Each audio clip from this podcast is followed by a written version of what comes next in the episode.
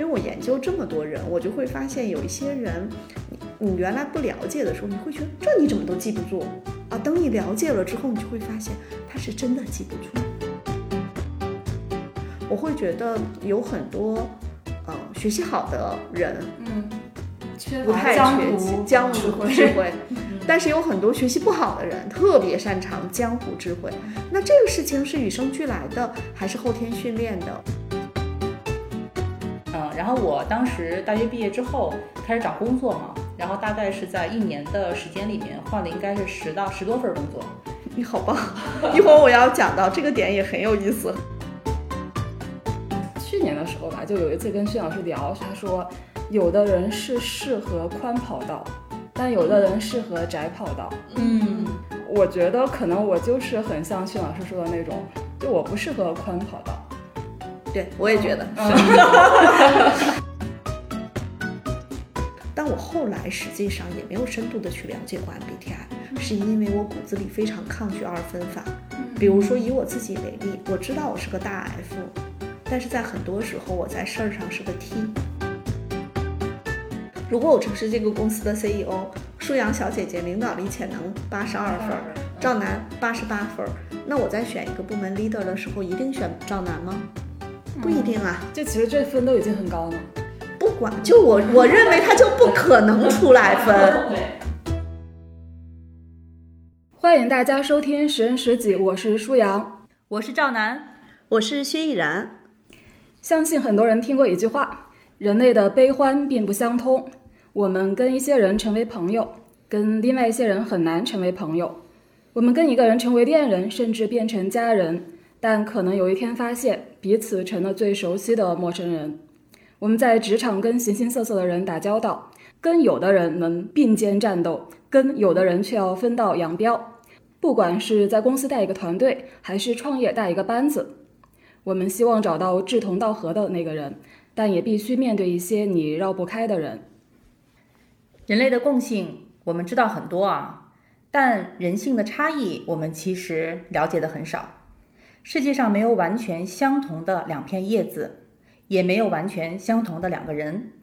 我们这档播客相信，看到差别才能相互理解，关照他人才能认识自己。我们先跟听友做个自我介绍，从我开始吧。我是舒阳，做过六年的新闻记者，然后也做过四年的呃知识付费，然后现在是一个自由职业者。大家好，我是薛逸然。嗯、我是两千年硕士毕业就开始做跟人力资源相关的工作，啊、在最近的十五年一直都在做人才发展，啊、我特别喜欢研究人，所以也是跟舒阳之前在得到收了一门课，啊、才有了今天的这个播客，也是希望把一些识人识己的一些技巧呀、方法呀、案例呀分享给大家。大家好，我是赵楠。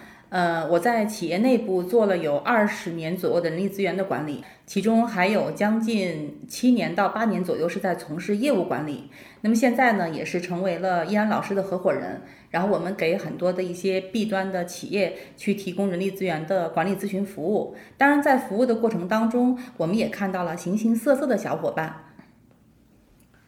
好，我们第一期的话题是如何找到自己的优势。我就先抛一个话题啊，就是大家是怎么理解优势的，或者说人生的这个经历，就你们是什么时候发现自己，嗯，可能某些地方是比别人要厉害一点，或者说发现别人某些地方比自己要厉害，对自我的一个呃有意识的探索，或者说一个总结是怎么开始的？嗯关于优势，我觉得可能就绕不开一个词，叫比较优势。嗯啊，没有对比就没有伤害。比如说我唱歌是跑调的，所以我经常自嘲说我说的比唱的好听 啊。那其实这个在很小的时候，比如说我哥哥的音准就很好，我唱歌就跑不掉。那很显然我在这方面就没有什么优势啊。小时候画画也是，我妈妈画画特别好，画什么像什么，我画什么不像什么。就是在我们很小的时候就会发现。人和人不一样，呃，比如说从体育训练方面，有些人是速度型的，有些人是协调性特别好，有些人爆发力特别好。我觉得这是与生俱来的。但实际上这么多年研究人，我觉得还有一种，嗯优势，实际上是刻意训练之后，或者由于他大量的工作实践所形成的一种技能。比如说，呃，有一些人他可能看到数据，一下子就能看到哪儿有问题，或者他能读懂数据背后的一些一些点，嗯，但有些人可能看不出来，嗯。所以在我看来，优势分两部分，一个是与生俱来的，就比如说我唱歌跑调没有优势，嗯，还有一种是可以训练。嗯，那孙老师，你小时候有发现自己特别有优势的地方吗？对我耳朵特别好使。啊，那个时候我们很多年前嘛，啊，我们那种楼房下面都是有一排小凉房，然后我爸爸每天下班回来，对小孩子嘛。在放暑假、放寒假的时候，家长不在家的时候，都会干一点家长不让干的事儿。然后我一听我爸爸一开我们家小房的那个锁，嗯，叮，一听那个声音，我就知道我爸回来了啊。所以你看，我说耳朵特别好使，实际上我们说可能是我的那个感知系统，我觉得是要比别人要敏锐啊。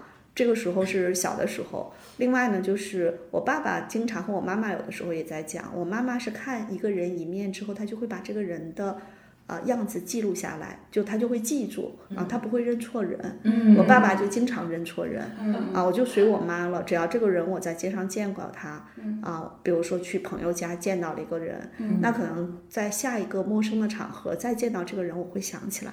我觉得这些就是天赋。然后我要再说一个更神奇的是，我们上大学的时候，我们班有四十六个同学啊。我一九八九年上大学哈，那个时候肯定没有电脑，我们做作业啊、记笔记啊、课堂笔记都是纸和笔嘛，纸和本儿啊，本本儿和笔啊。那我们同学写作业的时候，他们的作业本，他们哪怕不写名字，只要我翻开他的字迹，就他的笔记，我们班另外四十五个同学的。本儿我都能够认出来，好厉害！我觉得这可能，我我现在想，就当时觉得，哎，还挺好玩的。哎，我猜这个是谁的？哎，我猜这个是谁的？基本都能猜准，啊，那但是那时候也没有那么刻意的去想它是一个优势，只是觉得我记忆比记忆力比别人好一些，耳朵比别人好一些，然后这种辨识一些细微差异的能力要突出一些。嗯，楠姐呢？嗯，我觉得燕老师很厉害哈。我觉得自己发现自己的优势，其实还是在一些动手的方面上。嗯，呃，就比如说我们上上学的时候，老师会有一些美术课上会有一些动手的作业。嗯，当然这些作业呢，我会发现有的同学是老师要讲三五遍才能动手会做，我基本上看老师做一遍我就会了。嗯嗯啊，所以这个部分可能体现在我在小的时候最在体育的天赋上。嗯，我觉得这个部分其实它是协调性协调性一体的。对对。我其实现在不是非常的确定，这个到底是天赋决定，还是说后天你偶然可能是在某个方面得到了更多的正反馈，然后你就更喜欢去做这件事情，然后从而就成为了自己一个优势。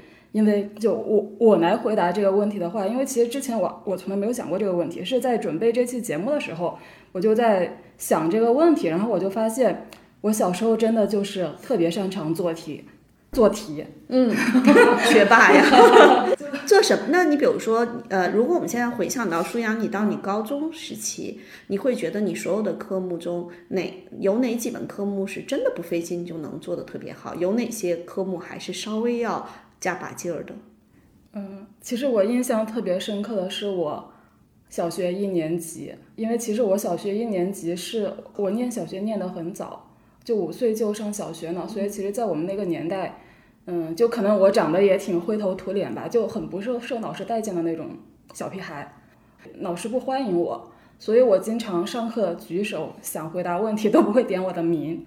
我我比较就印象很深刻的，就我觉得，就老师把那些他认为班上聪明伶俐的孩子的名全都点了，他们都没有回答上那个问题，但我其实我的手举得好高，就我早就知道 那个答案。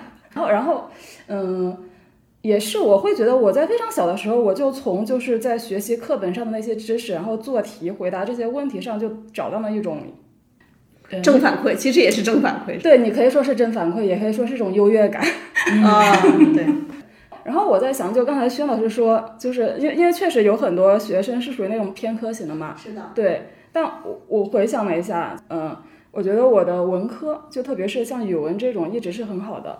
然后我的物呃数学物理就也一直很好，然后我回想了一下，就是像语文这种科目训练的我的是什么东西？我觉得语文它其实是一种你的知识的那种搜集以及联想的一种能力。因为其实你看的东西越多，就那些考题对在在你面前其实就越简单的。嗯，就其实它不是考的是你的记忆能力，而是你你看的东西足够多，你能够把很多东西融会贯通。我觉得语文其实练习的是这种能力。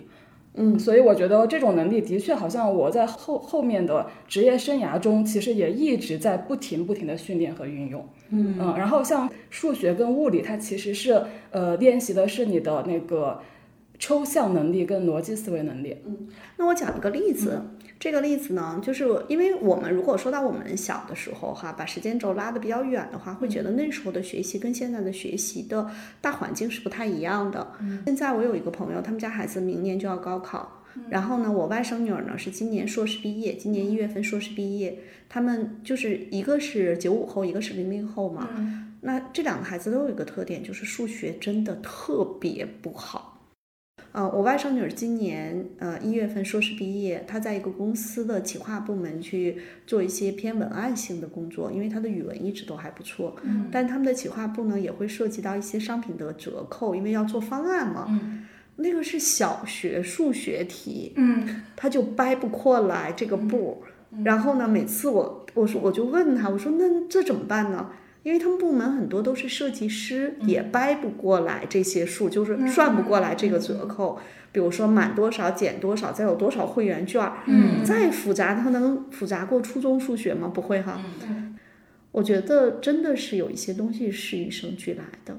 因为我讲这两个女孩子的例子，就她们数学不好，但是她们的家长和她们自己都在数学上下了大量的功夫，但是还是不够好。嗯，他们可以找我来算，甚至可能呃，举一个不恰当的例子，就是因为我研究这么多人，我就会发现有一些人，你你原来不了解的时候，你会觉得这你怎么都记不住啊？等你了解了之后，你就会发现他是真的记不住，是就他的精力注意力就完全没有在那方面。对，嗯，对对，嗯，我觉得这个其实是有一些呃，就是天生的差异，但是。其实说到优势这件事情，嗯，我觉得如果我们把它放在生活中或者职场中呢，嗯，我其实经常会创造一个词哈，当然这个词也不完全是创造，叫江湖智慧啊，也有人讲这个叫街头智慧，嗯啊，我会觉得有很多嗯学习好的人，嗯。不太缺江湖智慧，但是有很多学习不好的人特别擅长江湖智慧。那这个事情是与生俱来的，还是后天训练的？我觉得都有。就学习好的人，就像刚才舒阳说的，他很小就在学习和做题中找到了愉悦感和优越感。但是呢，有一些小伙伴呢，他可能从小就在调皮捣蛋中找到了愉悦感和没错啊，那他可能就在那方面交朋友啊，到处玩啊。刚才楠姐是不是想说，我就是这样的？对，我想说，我就是这样的，从小玩到大的。就其实我觉得，就是一个人，就普通的一个中国人，他真正面临人生选择的，就那个档口，其实无非就是什么选，对对对，选什么文理分科呀，然后上大学选专业呀。可能是大学毕业之后，他还要选职业，嗯，就无非就是这些选择。你们在这种选专业、选职业上，就有经历过一些纠结吗？嗯，我们那个年代又说到了，你想，一九九三年大学毕业，一九八九年考大学，其实我觉得那时候啊，所选专业的时候。当然，什么谁也不懂。其实，包括现在有很多父母在说这个专业学什么，以后干什么，其实也不是很清楚。嗯，当时我爸就说选这个专业吧。对，我的本科专业叫国民经济计划，毕业之后是应该进各呃各省各市的统计局的啊，是偏宏观经济那一部分啊。正经去学的时候，发现它又会有很多经济学的一些课程。嗯，但是我从哎，对我初这个事儿还要说，我小学和初中数学都很好，上了高中数学特别烂，嗯啊，烂到一直烂到大学，我就觉得到现在都这个年纪了，偶尔还会做噩梦，梦见考数学。你看，我觉得可能每个人都会有一些自己的噩梦哈。嗯，所以其实对于一个数学不太好的人学经济学，其实还是蛮痛苦的。啊，那大学毕业的时候，其实去工作，就你看专业嘛，其实也不是自己选的，而我们那个时候也没有什么可以去选转专业的可可能性。啊，但我记得特别清楚的时候，就大学里面我最喜欢的一门课，而且那门课我得了满分。嗯，那门课叫市场营销学。嗯哦，其实你有时候想一想，因为像舒阳和张楠都比较了解我，你会觉得其实那门课我喜欢还是有原因的啊。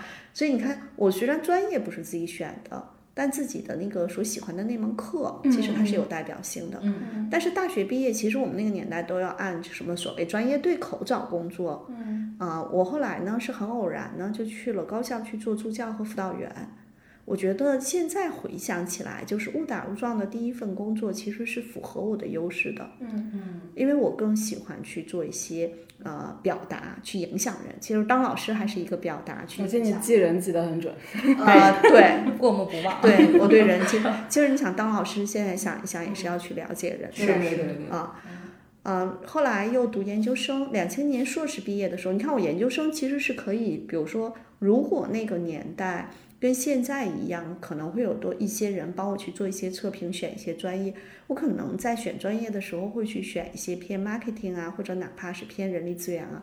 但是九七年去读研的时候，其实并没有那么多选项，可能还是选了自己经济学方向的硕士。嗯，那读硕士期间，呃，也挺巧，在广告公司做市场研究。其实你看，又跟我刚才说的 marketing 的那个事情是有关联的。嗯，那如果要是硕士毕业去找工作，找 marketing 的工作，肯定也是顺理成章的。嗯，但是我我觉得人哈，其实是有一些执念的。我当时就是，啊，对，其实我是一个适合当老师的人，包括现在很多在工作中大家喊我薛老师、依然老师，可是我硕士毕业的时候讲说什么都不要再去当老师了。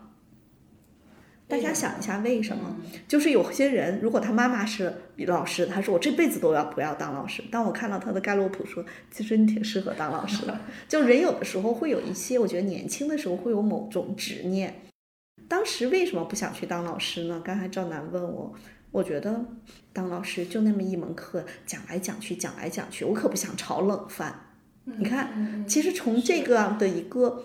大的背景中又能看出来，我为什么喜欢市场营销，喜欢去做市场研究。嗯，其实我是有追心求异的这样的一些特质的。嗯啊，那毕业的时候呢，找什么工作呢？找一些市场类的工作。对，拿到了市场类的 offer。但我最后去做人力资源的工作特别有意思，就是有一个朋友的一句话，他说：“依然，我觉得你对人特别的敏感。”嗯，我觉得你要不可以试试人力资源的工作。嗯，就是我走上这条路，就是茶余饭后的一句话，朋友的一句话，然后想那就试试呗。啊，后来也就这样走到这一步了。所以你看，我觉得有时候可能未必是知道自己的优势，但是别人可能能看出来，因为那个朋友比我找工作两年多。嗯，就她是一个做研发的一个姐姐。就他并不是一个做人力资源，对人很很感兴趣、很关注，所以有时候听人劝还是很重要的。我们管它叫听话红利。对，嗯，我是上大学的时候选专业挺有意思哈，因为那个时间点，因为我是北京人，嗯，所以呢，选专业的时候呢，妈妈就要求一定不能离开北京，嗯，然后当时选的专业呢，我妈就想想让我学会计，嗯啊，因为像我妈那个年龄的人，她会觉得你学财务，它是一个越老越吃香的职业。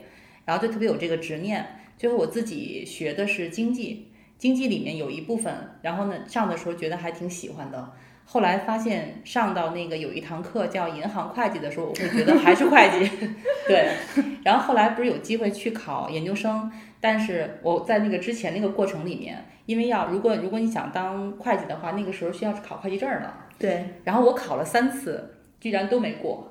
嗯，那是你是潜意识不想干这活儿，对对对对。嗯，然后我当时大学毕业之后开始找工作嘛，然后大概是在一年的时间里面换了应该是十到十多份工作。你好棒！一会儿我要讲到这个点也很有意思哈。然后在这个里面，其实做的工作种类特别多。我觉得是在那个一段时间里面，就是要去锚定自己到底什么样的职业会更适合我。嗯。最后也是在一个组织里面去转做人力资源之后。我会觉得，哎，人力资源这个工作还挺有意思的，嗯嗯，就后来一直是在组织里面去做人力资源管理的工作，嗯。所以你是花了一年的时间就找到了自己的方向，对，就找自己到底喜欢什么样的工作嗯？好好厉害。对，我要补充一点是什么呢？我不是后来就做了人力资源吗？我是挺喜欢的。我在一家公司做了快七年的时候，我的新的执念又出来了。嗯，就人都会有这个执念哈。我不是科班出身的，我不是学人力资源专业的啊，我一定要怎样怎样。我觉得很多人都有这个执念，所以当时呢，我就啊，在我女儿一岁的时候，我就咬着牙非要去管理咨询公司。哦。因为在这个里头，其实是觉得管理咨询公司它是更专业的，嗯，就是我可能不会说在三十五岁的时候再去读一个人力资源专业的硕士或者博士，嗯，但是我可以去咨询公司工作一段时间，嗯，我在咨询公司那两年多，将近三年的时间，大量的出差，那个时候恰恰是我女儿一岁到四岁的时候，其实是会有一点问题，就是工作和生活的平衡，嗯。啊，后来我就觉得，嗯，不能老出差了，我就把工作停下来了。停下来之后，我就问自己，啊，就再回甲方吗？我不想回。嗯，其实你看，有的时候，我觉得是乙方的工作，就我们做管理咨询，它实际上。如果我再回到我说的市场营销，嗯，其实，在某种意义上，它是会有一点相似的地方，就是你不断的都是一个 case by 一个 case，而不是像在 in house 里面，就在甲方的 HR，它其实是一圈一圈转的，嗯，能不能理解成为其实还是解决问题导向的？是的，就是创新性的解决难题。我觉得这个点。实际上，当时就是我很坚定的，是说我不会再回到甲方。嗯啊，那这在过去的这十多年中，我自己做的十一年中，也不断的有机会，有甲方的机会。但是我很笃定，就是我一定要在做管理咨询。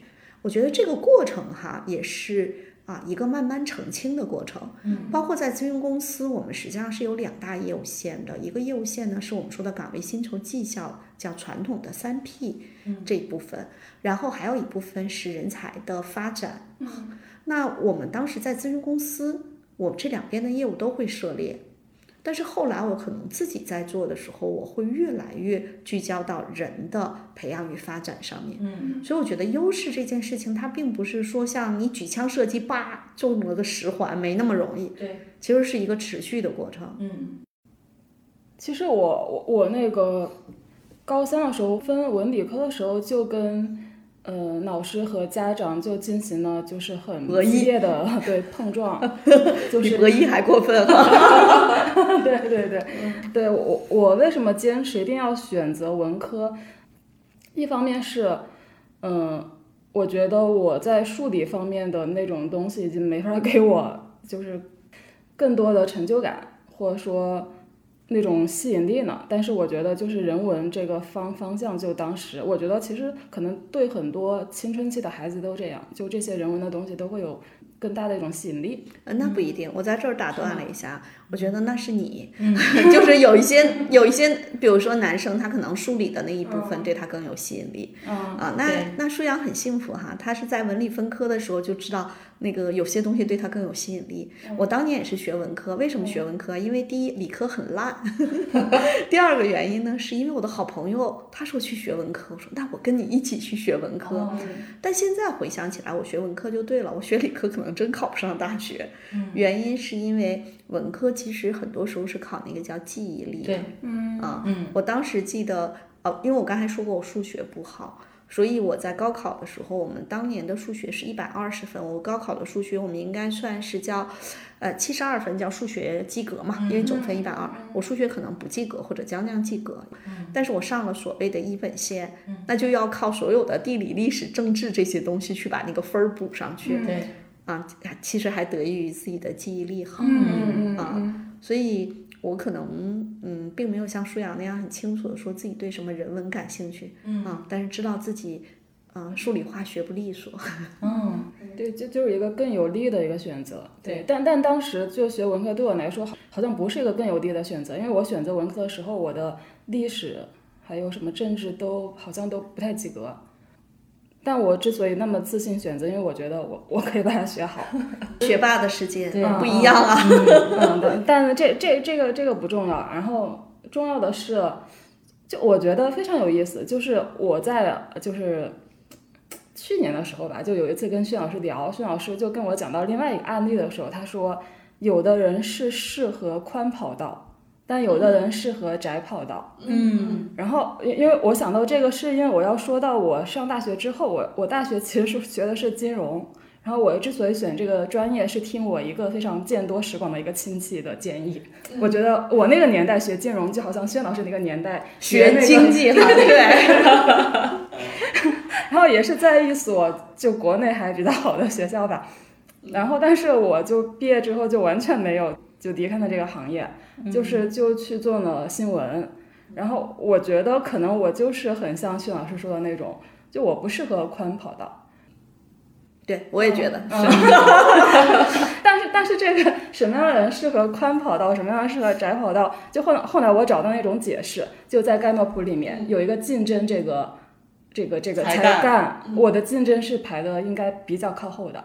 我其实从、从小就是一个很讨厌竞争的人，嗯。嗯，就是我从小对竞争的厌恶有有一点点现在人人们对内卷的那种厌恶。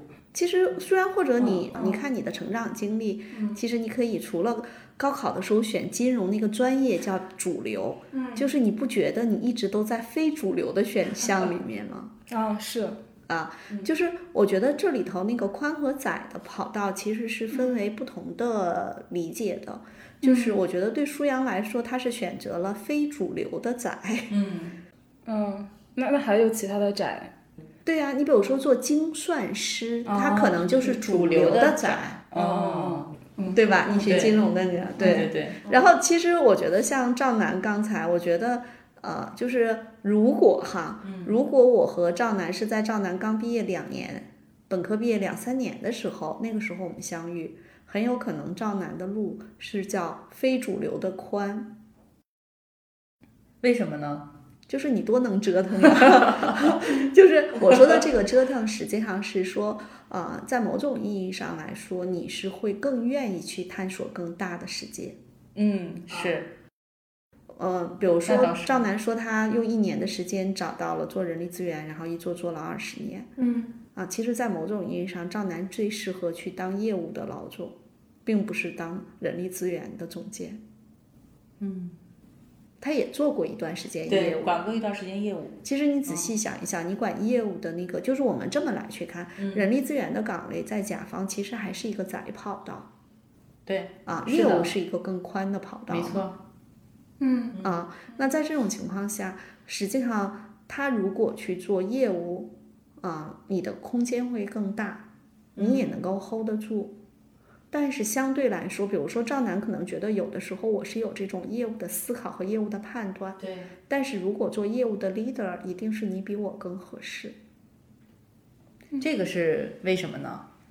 这实际上还是一个点，就是啊，我们如果去看一个人的特点，我们要从不同的维度去看嘛。嗯，第一个是赵楠的底层的动力系统是比我强的，我觉得这是第一个点。第二个，其实赵楠是更愿意带着一群小伙伴去把事情做起来的。嗯我更喜欢的是亲力亲为，把自己感兴趣的事情做起来。嗯啊，第三个点就是赵楠对于去做这种扛一些有挑战性指标、有压力的事情，他实际上会啊、就是在这种状态下，他的那种爆发性爆发力会更好嗯，啊。当然，这我们可能说跟你小时候练体育也许有关系哈。对，嗯但是对我来说，我更希望的是在一个平稳的跑道上，把自己的力所能及的事情亲力亲为做到好极致。所以你看，这就是人和人不一样嘛。样，对，是。嗯对，我觉得刚才呃，舒阳也会说到，就是当时是选文理分科，我的文理分科特别有意思，因为我当时文科理科成绩差不多，嗯，然后呢，就选的时候呢，做了一宿的斗争，爸爸妈妈也给做做了好多方向。后来最后选择的方式是在写了两个小条儿，一个小条儿写的文，一个小条儿写的理，搁在兜里面。然后老师说教的时候随便拿一个给老师。这个也很符合张楠的特点呀。对，对，所以我觉得确实是，就我很享受那种，因为我之前管过业务，就挺享受那个带兵打仗的那个感觉，哦嗯，就很爽。嗯，虽然说里面有很多确实压力也比较大，嗯，还有一个呢，带团队的时候小伙伴啊一些的这种情绪的梳理，包括可能大家面对一些困难的时候，要能带着大家一起往前走等等这些。但我觉得那个过程还是很享受的。嗯，我觉得这个真的跟小时候练体育有关系。我还我认为是跟出厂设置有关系。因为因因为不是大家不就说练体育的人就是抗压能力会更强啊，一定会有影响。但是我我在我最近在看一档节目叫呃九零后婚介所，对九零后婚介所，然后他们就说到底是。个高去打篮球还是打篮球个高？我觉得首先是大多数在这种选拔篮球队员的时候，哪怕是校队，他一定是选高的，不会选我这种个子矮的。我觉得这是第一个。但是呢，比如说薛逸然现在也不到一米六，当年如果他去打打球，也许他能长到一米六二。我觉得这个是会有影响的。但是薛逸然这样的一个基因，你让他从小就去打篮球，他也长不到一米七。然后我觉得可以从另外一个角度看，是因为我小的时候肯定明显的是精力旺盛的孩子，嗯嗯嗯，所以爸爸妈妈可能为了把我这个精力啊，能够通过其他的方式别给家捣乱，释放出来，啊，然后就从小会去练武术啊，这个部分会更就是会更多，因为我的武术一直练到小学六年级上初中，哦，啊，然后初中紧接着就进了校队儿，所以就一路一直就没离开运动这个。舒阳小时候爱运动吗？嗯，还行。你体育好吗？成绩还不错。就是在体育的所有项目里面，你是更擅长哪一类？就是爆发性的，还是那需要耐力的？对，就我跳远很好，因为我腿长。哎，学霸又刷了，又凡尔赛一下。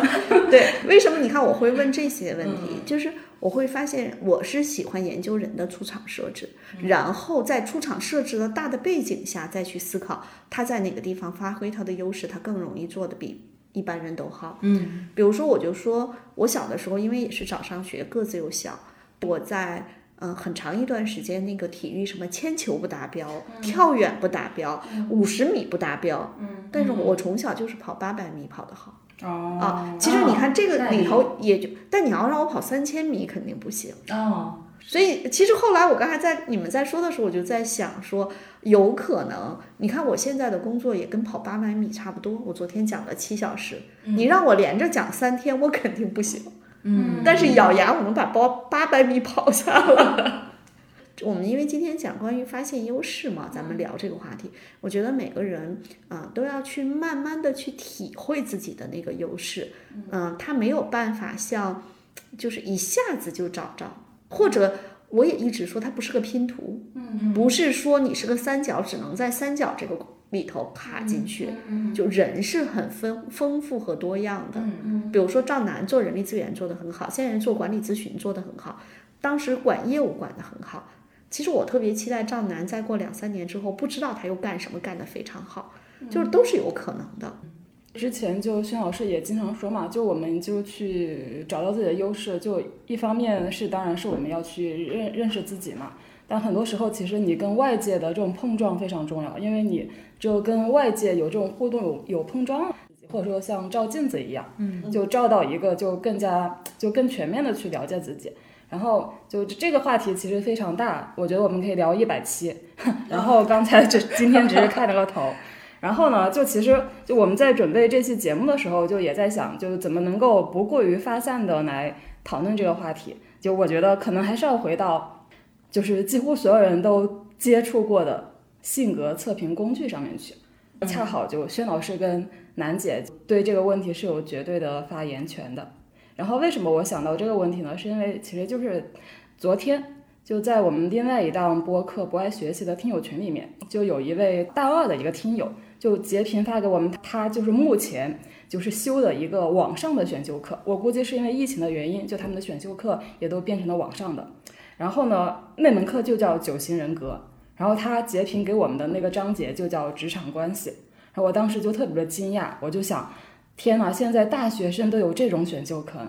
虽然那个听友他给我们的反馈是他觉得这个课就是很水，然后我通过他截屏的那个内容也判断，就那个课里面应该就是就是市面上能够看到的一些九型人格的资料可能堆砌的一个课程。然后当时就是在群里面也有很多人就在讨论，就说职场或者说公司真的会去用这些人格测评的结果吗？真的会用这些结果去看一个人吗？或者说某个岗位，他真的会更倾向某一种性格的人吗？我我这个问题其实我也非常的感兴趣，就是因为轩老师跟楠姐就是之前一直也是做过很长时间的人力资源嘛，嗯，就是能不能就替我们解答一下？啊，我说几个点哈，我先跟大家讲一个，我两千年开始做人力资源呢，我大概是在二零零一年的时候，嗯，啊，当时是一家外企的组织发展部的老呃一个比较资深的，应应该叫一位老师，啊，我有幸认识了他，然后呢，我就请。找到他来给我们公司做外部顾问。嗯，我最早知道 MBTI 和贝尔宾的时候，都是基于这位老师啊，因为他当时在外企的组织发展部门，他他本身是北师大的心理学的本科、中科院心理学的硕士啊，是这样一个背景，年还年比我年长一些。我最早的时候看到 MBTI 的时候，看到贝尔宾的时候，那个时候不太懂，二零零一年。然后我们当时也用到了，我就讲一个例子哈，嗯，当时我们子公司有一个工程总监，我让他去测那个，其实就是贝尔宾，我让他去测贝尔宾，嗯，那个一共是叫十分儿，总分十分要分到不同的每一句话里头，然后呢，那个哥们儿就分的是。每句话差不多一分二分，就基本上就没有区分度嘛。嗯，当时也不太懂。我当时拿着这份报告跟我们那个老师碰的时候，那个老师说了这么一句话，说有两种可能。第一种可能呢，就是这个这个伙伴其实他并不希望你们去测评他。嗯。啊，第二种可能呢，是他真的觉得他自己就是面面俱到，都是有可能的。就每一个角色他都。但是我当时就看着这几句话，我说这几句话明显感觉是有一些冲突点啊，就不一致的地方。对，啊，但那个时候也没有了解那么多。然后那个老师呢，当时也给我们做过 MBTI 的一些基本概念的普及，他就跟我们讲，比如说，呃，高 T 的人是什么样，高 F 的人是什么，在得分上，S 的和 N 的，呃，我们并不会用这个去选拔一个人，我们更多的是了解一个人，这是当年。呃，我觉得有很多公司实际上用这些测评工具，核心的点还是希望管理者对他所管理的员工能有更充分的了解。嗯，啊，包括有一些外资企业，他们特别喜欢用 MBTI，每个人的胸牌上都有自己的 MBTI 的那个类型。那这个有一个什么好处呢？就是如果我是这个类型的，你看到我，你就知道，比如说我的某些行为，我的某些语言。它是我背后运行的这个机制，我会这样说，不是我对你。比如说一个 T，比如说是如果是一个 ENTP，他一定是对事儿不对人，他可能劈头盖脸的骂你。嗯。但是如果是一个 ISFG 的小伙伴，他听到这样的一种批评，他就会非常的难受。因为 F feeling 是一种感受力，嗯啊，那在这种情况下，如果大家都知道的话，比如说他的整个的语言体系说啊，我是一个 ENTP 啊，我天生就是这样，哎，但我一看你那牌儿 ISFP 或者 ISFG，我啊，那我可能本来想说你，我就 不说了，我就或者不那样说，他实际上也是通过这样的方式来影响大家在人与人交流的过程中，你只有知道自己，知道别人。你才能够更好的合作啊！所以我其实接触 MBTI 是二零零一年、零二年我就接触了，但那个时候并没有特别深度的了解，嗯啊，但我后来实际上也没有深度的去了解过 MBTI，是因为我骨子里非常抗拒二分法。比如说以我自己为例，我知道我是个大 F，但是在很多时候我在事儿上是个 T。嗯嗯啊，那这个时候我知道我骨子里是一个 F，那我们就可以这么讲，在放松的状态我是个 F。一旦在高压状态下，我是一个绝对的 T，啊，所以我不太喜欢 MBTI。我并不是说它不好用，我觉得有两点。第一点是每个人都有自己擅长的，你就跟那个金庸的武侠小说里头，有人擅长这个兵器，有人擅长那个技法，我觉得这肯定是会各有侧重的。然后有一些组织呢，它比如说会全员对 MBTI 都有一些了解，我觉得也蛮好的啊。但我们基本上。比如说，举个例子哈，如果我现在选一个业务部门的 leader，如果我整个管理的是这种特别难的、有挑战性的业务，嗯，我可能会选 T，不选 F，嗯嗯。但如果我选一些，比如说啊。比如说工会主席，嗯，我可能会选偏 F，不会选 T 啊。当然，在选人的时候，我们会去借鉴这些工具，但不代表我们一定会用这个作为，我甚至我把它作为我们叫佐证，嗯嗯啊，并不拿它做判断或者决策核心依据。嗯但我前两天看到一个朋友，他给我发了一张截图，看完之后我真的快拍桌子了啊！就是他们居然找了一个公司，这个公司给他们公司的人做测评，他们出来领导力潜能八十二分儿，是什么意思？就他会，当然他会很复杂，嗯但是呢，比如说，如果我是这个公司的 CEO，舒阳小姐姐领导力潜能八十二分儿，赵楠八十八分儿，那我在选一个部门 leader 的时候，一定选赵楠吗？不一定啊。就其实这分都已经很高了。对，不管，就我我认为他就不可能出来分。对，对我非常生气的是，我觉得如果这种分值出来之后，它一定是会有误导性。因为 MBTI 出来的是十六个类型，但也它也不能说哪个类型分儿比哪个类型高。哦哦，对，就就你的意思是，就是就二分法，其实你就你就不太喜欢的，然后如果这种打分法，你就会觉得更加过分。哎，对我反正我觉得谁 就是我觉嗯，对我我觉得其实，在某种意义上，嗯，高考的分数反正是你自己打出来的卷子是多少分儿就是多少分儿了。这种测评，哎，我我是我是很痛苦的。就我看到这样的话，我我是忍不住要 diss 的啊。嗯，对。嗯，然后呢，还有一点呢，就是我们说这些类型，比如说 MBTI 是有十六种类型，嗯啊，那像九型人格，大家以为是九个类型吗？不，一百六十二个子类型。嗯然后赵楠老师是贝尔宾的认证的顾问，贝尔宾实际上那种组合也很复也杂，很复杂，对对吧？没错，啊，所以其实你看，我们说测评工具其实它是非常复杂的。我们如果在 in house 里面，在企业里面 HR 去用的时候，我们只是把它当成一个，呃，比如说是彼此相互了解的一个一一种工具而已，不会拿它去做选人或者用人。那可能小伙伴就会问了，说那为什么在我面试的时候他们要让我测做这个，嗯啊，当然，原因是什么？如果我们测出来这个人是个大 F，是如果他是创意部门的岗位，我觉得 OK。嗯，但是如果是一个那种特别需要就是高压状态下，F 是一个承压性一般的。啊，就是我们做很多测评报告，各种各样的测评报告，我们不是用测评报告来做决策，嗯，但是是为了让，就好像它像仪表盘。我们在面试的过程中，两，比如说我收了你的简历，我跟你面试的过程中，我了解到你的信息是一部分信息，那你的测评报告是另一趴仪表盘。嗯啊，我觉得我们是会用的。我在很多客户呢，甚至我们还会用什么？嗯，我们的面试人员登记表，你以为只是让你登记信息吗？他要看你的字迹吗？